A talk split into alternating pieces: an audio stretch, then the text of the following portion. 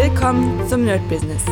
Deutschlands Podcast für Musiker, Bands, Künstler und allen, die etwas mehr aus ihrer Leidenschaft machen wollen. Sei ein Nerd in deinem Business. Von und mit Desart und Kri. Hi Leute und herzlich willkommen zu einer neuen Folge vom Nerd Business on Fire. Und heute ist die letzte Folge dran von unserem Zero to Business. Ich bin heute ein kleines bisschen leiser, weil es ist 5 Uhr morgens und ich konnte nicht schlafen und dachte mir, ey, ich muss sowieso den Podcast aufnehmen, also mache ich das mal. Ja, heute gibt es nur noch ein paar letzte Eindrücke von unserer Serie. Das heißt, ähm, Dinge, die ich in der letzten Zeit nochmal erlebt habe. Und da sind ein paar, ja, sind schon ein paar Dinge auf jeden Fall, die ich euch erzählen kann. Ähm, Dinge, über die man nachdenken muss und ja, ein paar andere, wie soll ich sagen, ähm, Einflüsse.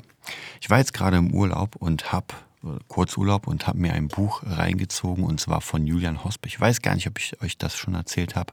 Äh, er hat, also er hat mehrere Bücher, aber eins davon oder zwei davon besser gesagt habe ich sehr, sehr genau ja, ins Auge gefasst und zwar einmal sein Buch, ich glaube, es hieß erfolgreich. Also es ging einfach darum, so eine Art 30-Tage-Challenge zu machen mit Erfolgsmethoden. Das fand ich ganz cool. Was ich aber noch interessanter fand für ein Buch, war sein Buch 25 Gesch Geschichten an mein jüngeres Ich. Und das fand ich sehr, sehr, sehr inspirierend. Also kann ich auf jeden Fall wirklich jedem empfehlen, wer ein Audible ähm, äh, Account hat und gerade irgendwie ein, zwei äh, Guthaben hat. Sofort 25 Geschichten für mein jüngeres Ich, weil da doch ganz, ganz viele Ideen drin sind, wo ich sage, krass, davon kann ich echt richtig viel lernen. Und ja, werde es auf jeden Fall auch. Äh, das andere Buch, ich glaube, ich glaube, es hieß Erfolgreich sein oder sowas, ähm, wird man auf jeden Fall finden, wenn man ihn googelt, die 30-Tage-Challenge. Ist auch sehr cool. Das höre ich im Moment einfach einmal komplett durch und wenn ich damit fertig bin, werde ich es nochmal auseinanderbröseln und wirklich Stück für Stück mal durchgehen. Wo ich natürlich sagen muss, im Moment ist das gar nicht so leicht, weil einfach sehr, sehr viel zu tun ist und ich unendlich viele ja, äh, Dinge habe, die ich noch lernen will. Also vom Producing bis zum Business, Sales, Verkaufen muss auch wieder gemacht werden. Dann noch ein paar Sachen für Webseiten. Äh, dann natürlich fürs Fabula Insis Projekt muss auch noch ein bisschen was geübt werden, gemacht werden. Also es ist ein Fass ohne Boden. Deswegen muss man da wirklich gucken, welche Aktivitäten man wirklich Zeit einräumt. Und das ist auch nochmal eine ganz, ganz wichtige Sache für unser Businessmodell, wenn wir damit anfangen, dass wir wirklich gucken, was bringt denn wirklich, wirklich Geld? Oder in was habe ich ähm, in was stecke ich meine Hoffnung rein? Ja, realistisch Hoffnung natürlich. Also man muss da so ein bisschen abwägen und gucken, ob ein Projekt wirklich denn sich lohnt oder auch nicht. Wir hatten ja schon ganz oft das Thema noch zu Kriegzeiten, das tote Pferd reiten. Und ich merke auch immer wieder bei mir selbst, wenn ich Projekte habe, wo ich merke so, ah, das ist so ein, das will man eigentlich nicht loslassen. Ja, ich glaube, es gibt da zwei Methoden, mit umzugehen. Und zwar die eine Methode ist klar, loslassen und sagen, naja, dann lassen wir das halt ja, von mir aus irgendein Buchprojekt oder irgendein Online-Projekt, vollkommen egal. Die andere Sache ist, dass ich vielleicht gucken muss, ob ich entweder das richtige Team habe oder überhaupt eins brauche. Und bei mir ist es immer wieder so, dass ich über wirklich die Jahrzehnte hindurch Projekte hatte und immer gucke, so warum hat das nicht funktioniert? Warum hat dieses Projekt entweder das Licht der Welt nicht erblickt oder ist gescheitert oder irgendwas anderes. Und ganz oft sind halt die Dinger, entweder es lag am Team, ja, das kann immer wieder sein, dass man sagt, irgendwie gibt nicht jeder die 1000 Prozent. Und bei anderen Projekten merke ich das auch. Das Wichtigste ist, wenn es dein Projekt ist, dann gibst du 1000 Prozent.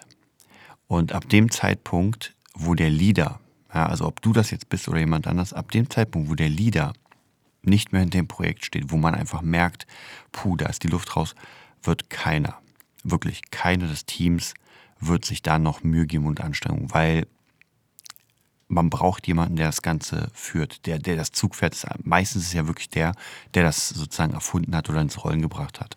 Das heißt, bei mir zum Beispiel beim Buchprojekt Fabulaensis, wenn ich irgendwann sage, puh, das wird mir jetzt zu viel, ja, Schriftstellerin, mach mal weiter und ich gucke dann mal drüber, kann man vergessen.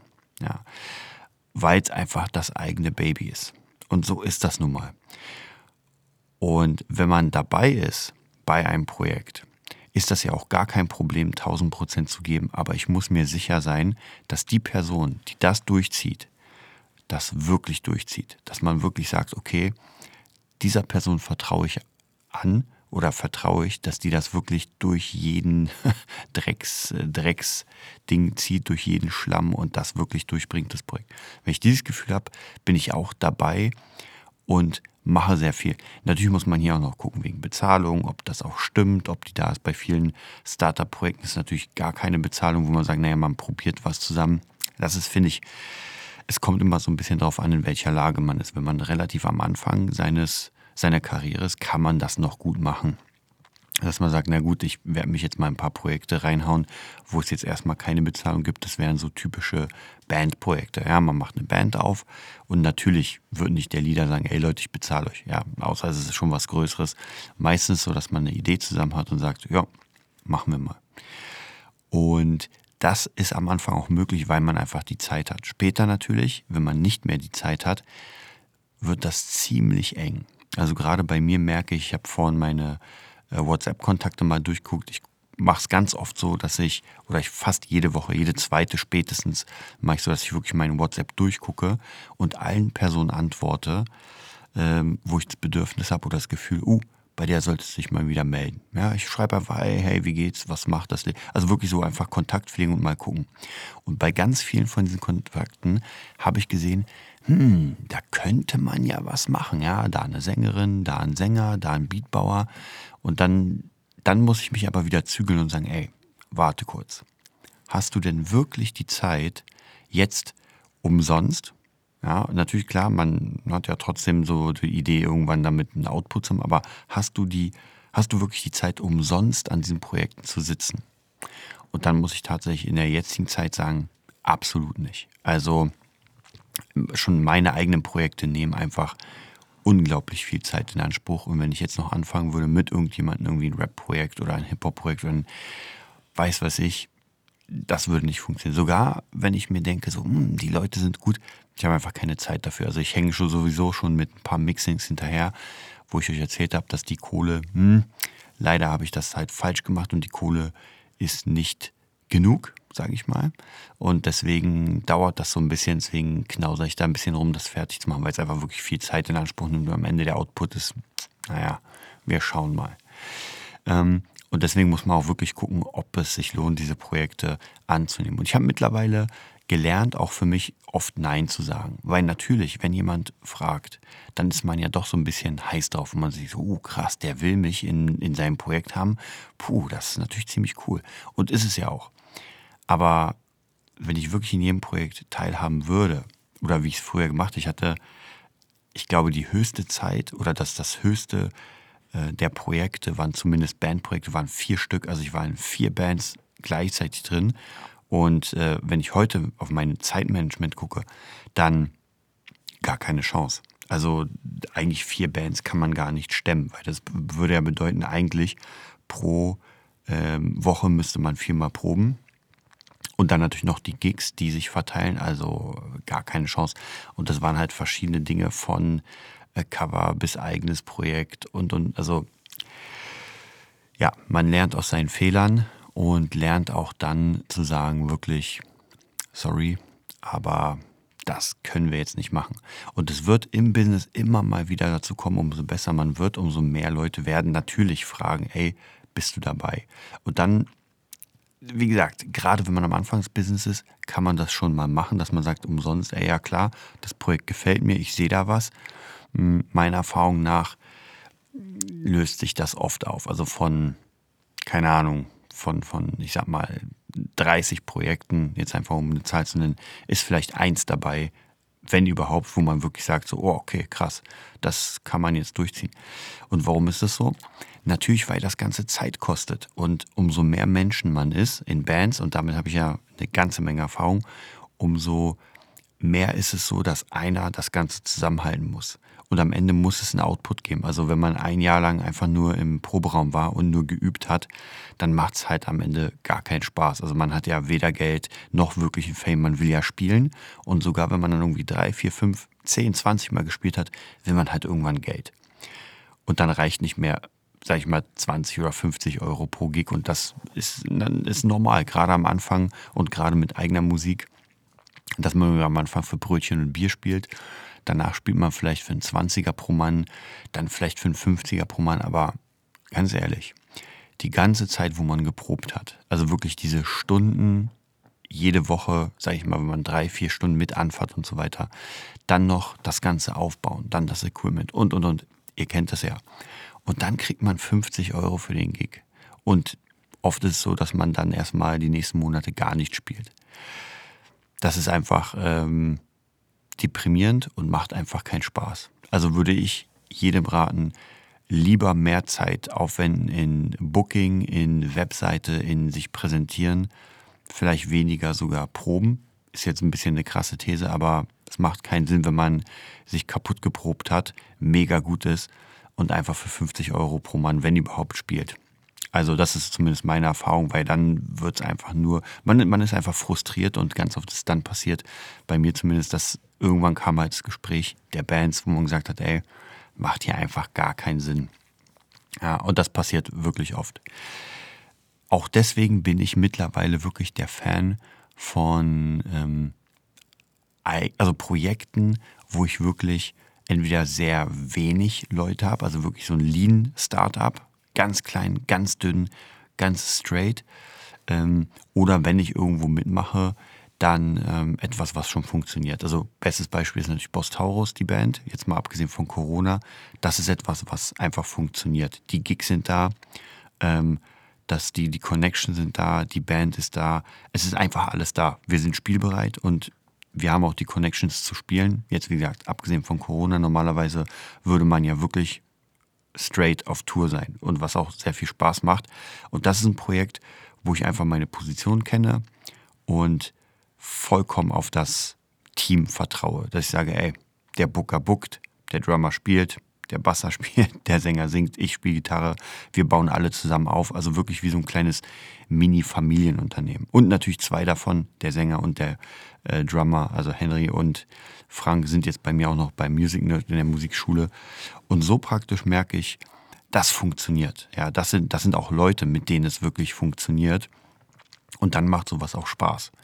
Aber diese Leute zu finden, also das ist, das ist ja der nächste Step von unserem Business. Das bedeutet, wenn wir jetzt schon alle Grundlagen haben, das bedeutet, wir sind jetzt eigentlich im selbstständigen Modus. Wir haben Schüler, wir haben vielleicht eine Band, mit der wir regelmäßig spielen. Wir haben vielleicht irgendwelche Mixing-Aufträge oder irgendwelche Producing-Aufträge, je nachdem, was jetzt das Wichtige ist. Also praktisch alleine funktioniert jetzt alles. Dann ist es an der Zeit zu gucken, kann ich mich mit meinem Wissen irgendeinem Team anschließen und sagen, okay, jetzt bin ich nicht nur alleine, natürlich sollte das alleine, der alleine Kram weiterlaufen, gar keine Frage, aber jetzt bin ich nicht mehr alleine, sondern ich gehe in ein Team und werde da meinen Teil dazu beitragen. Und vielleicht wird das ja viel größer als das, was ich alleine machen kann. Und die nächste Sache ist, dass ich versuche, Unternehmer zu werden. Und gar nicht mehr selbst arbeite, sondern versuche entweder automatisiert Geld zu verdienen mit irgendwelchen Online-Sachen, wenn ich zum Beispiel einen Online-Kurs habe oder ein Buch rausbringe oder weiß was ich, also irgendwas, wo ich nur einmal sehr große Arbeit reinstecke, dann habe ich ein Produkt und jetzt muss nur noch beworben, beworben werden. Also wie gesagt, entweder Buch, Online-Kurs, je nachdem. Oder was natürlich auch die Möglichkeit ist, dass ich Leute für mich arbeiten lasse. Hängt so ein bisschen davon ab. Also Musikschule wäre da in der Musikrichtung das nächste Ding oder das naheliegendste. Natürlich könnte man auch zum Beispiel ein Studio aufbauen, wo man sagt, ey, ich habe die Räume und äh, vermiete die. Ganz unter, also da gibt es wirklich unendlich viele Ideen. Ähm, und ich denke mal, das kann ganz gut funktionieren. Wenn man so Stück für Stück alles hat, dann sieht man ja auch am Ende, okay, was fällt jetzt raus? Und bei mir ist ganz oft so, wenn ich am Ende des Jahres mache ich sehr oft so mein Way to the Top, sozusagen meine Roadmap Ähm, und dieses Jahr werde ich sie auch machen. Ich weiß gar nicht, letztes Jahr habe ich sie in der DJ Revolution zusammen gemacht. Es waren, glaube ich, zwei Tage, wo wir wirklich gesessen haben im Team und das Ganze aufgeschrieben haben. Werde ich, also zumindest für mich alleine, werde ich es auf jeden Fall dieses Jahr wieder machen wird. Sehr, sehr interessant, weil das war ja das äh, ja, zweite Corona-Jahr. Und ich bin sehr gespannt, was jetzt das, der Output war im Vergleich zum Jahr davor, also 2020 und im Vergleich zum Jahr 2019. Wir werden sehen. Ähm, und das ist eine ganz, ganz wichtige Sache, dass ich das so ein bisschen gucke und da auch sehe, okay, welche Projekte haben gezündet, was hat nicht gezündet, was hat wirklich Kohle gebracht, was hat mich nach vorne gebracht, was hat mich nicht nach vorne gebracht. Und da sind schon so ein paar Projekte, die ich entweder loslassen muss oder die ich wirklich reupdaten muss. Also ganz, ganz vorne in meiner äh, Top-To-Do-Liste steht natürlich der Gitarrenerd weil der gerade so ein bisschen kränkelt und schwächelt. Ähm, und ich gucken muss, wie ich das alles mache. Also weggehauen wird der auf keinen Fall, weil der einfach zu viel Potenzial hat. Wir sind zu weit drin in dem Ganzen. Was ich aber schon glaube, ist, dass das auf eine neue Qualität gehen muss. Also es reicht nicht mehr einfach nur ein ähm, Videokurs, wo man sagt, naja, guck dir die Videos an, fertig, sondern das muss noch interaktiver werden, das muss moderner werden.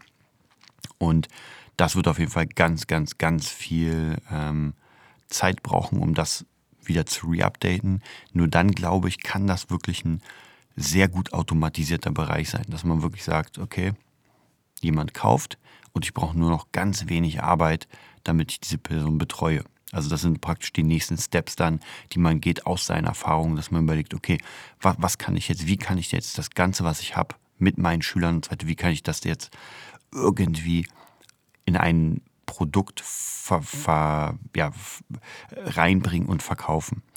Und was tatsächlich im Moment sehr gut funktioniert und auch funktionieren wird, habe ich auch mit vielen, vielen Leuten in letzter Zeit darüber gesprochen, die auch so ein bisschen in dieser Richtung sind. Und zwar dieses Education-System oder die Education-Zeit, die Tutorial-Zeit, aber nicht so eine YouTube umsonst, sondern ich habe gemerkt, die Leute wollen wieder an die Hand genommen werden. Ja, sie wollen wieder sagen, ey, hier hast du mein Geld. Und jetzt zeig mir das mal von Anfang bis Ende. Denn diese Tutorial-Sparte in YouTube, es gibt zwar alles umsonst, aber das bringt nichts, wenn ich das nicht mache. Also brauche ich jetzt wieder so eine Art in Klammern Coach, der wirklich sagt, ey, guck dir das an, nichts weiter, dann guck dir das an, das, das, das und so, so wirklich so ein Path durchführt und nicht einfach, ey, ich hau mir alles rein. Und bei mir mit dem Producing ist es ja genauso. Ich gucke mir zwar immer wieder YouTube-Sachen an, immer wieder so verkleidet, aber mir fehlt absolut dieser rote Faden da drin. Also hier ist ein Video, da ist ein Video und alle sind irgendwie geil und ich denke so, oh, mein, mein Kopf ist durch. Und dann hole ich mir lieber einen Kurs und in diesem Kurs weiß ich ganz genau, ey, es fängt von vorne an bis zum Ende und ich habe irgendwo etwas gelernt. Also das ist praktisch mein, oder ich glaube, das ist auch ein großes, großes nächstes Ding, was ich schon gesagt habe, dass man nicht nur Informationen äh, an die an den Kopf bekommt, sondern sagt, okay, jetzt muss das alles schön geteilt werden. So, das war es auch schon mit dieser Folge. Wir werden in den nächsten Zeiten wieder, habe ich schon erzählt, ein paar mehr Formate bauen oder ich werde ein paar mehr Formate bauen, wo es darum geht, wirklich, wie ich gerade auch gesagt habe, bei den Tutorials von Anfang bis Ende. Das nächste Format habe ich so ungefähr in, im, im Kopf. Ich glaube, es werden nochmal zwei, drei Folgen sein, die so ein bisschen losgelöst sind, was gerade so ein bisschen passiert. Und dann würde ich sagen, bleibt auf jeden Fall dabei. Ähm, wenn ihr Lust habt, geht auf die Nerd-Business-Seite. Ich glaube, die müsste auch jetzt wieder funktionieren. Äh, da werde ich auch ein bisschen wieder erzählen. Und wir hören uns wieder am nächsten Sonntag. Das war die neueste Folge vom Nerd Business Podcast. Wir hoffen, es hat dir gefallen und bitten dich darum, uns eine 5-Sterne-Bewertung bei iTunes zu geben. Vier Sterne werden bei iTunes schon abgestraft. Also gib dem Podcast bitte die 5-Sterne-Bewertung und teile uns auf Facebook, Instagram und schicke ihn an deine Freunde. Wir leben davon, dass du uns hilfst, unsere Message zu verbreiten. Wir danken dir vom ganzen Herzen dafür. Abonniere den Podcast, teile ihn mit deinen Freunden und wir hören uns in der nächsten Folge, wenn es wieder heißt, bist du ein Nerd in deinem Business? Nerd Business.